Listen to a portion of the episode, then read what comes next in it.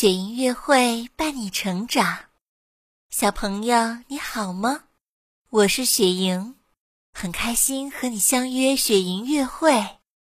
雪莹姐姐想要送你一套好书，书的名字叫《听会讲故事的古诗》。哇，真好呀！小朋友，古代的诗人都是资深的旅行家，他们喜欢去寻找美丽的风景。记录下动人的诗句，我们可以一边读诗，一边了解大好风光和历史故事。哇哦！让我们跟着诗人一起去旅行吧！爸，好呀，好呀！快来和我一起打开古诗里生动有趣的故事吧！哇，好期待呀！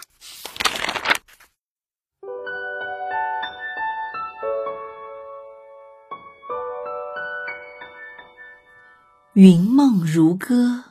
宝贝，你听，《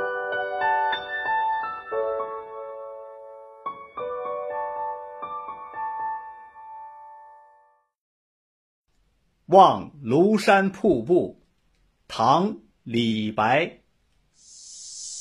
日照香炉生紫烟，遥看瀑布挂前川。飞流直下三千尺，疑是银河落九天。听，会讲故事的古诗开始啦！你看，水流从云雾缭绕的山顶冲下来，像一块白白亮亮的布垂挂下来。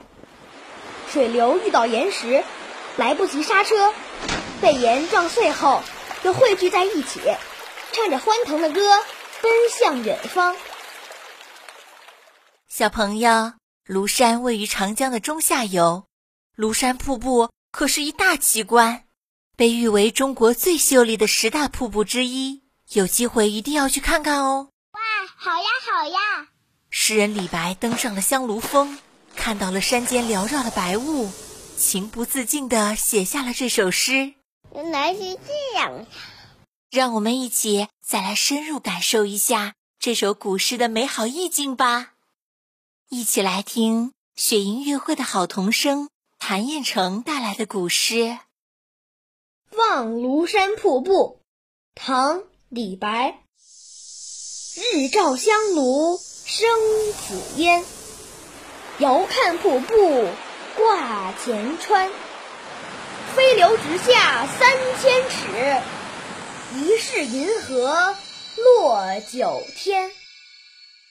真棒！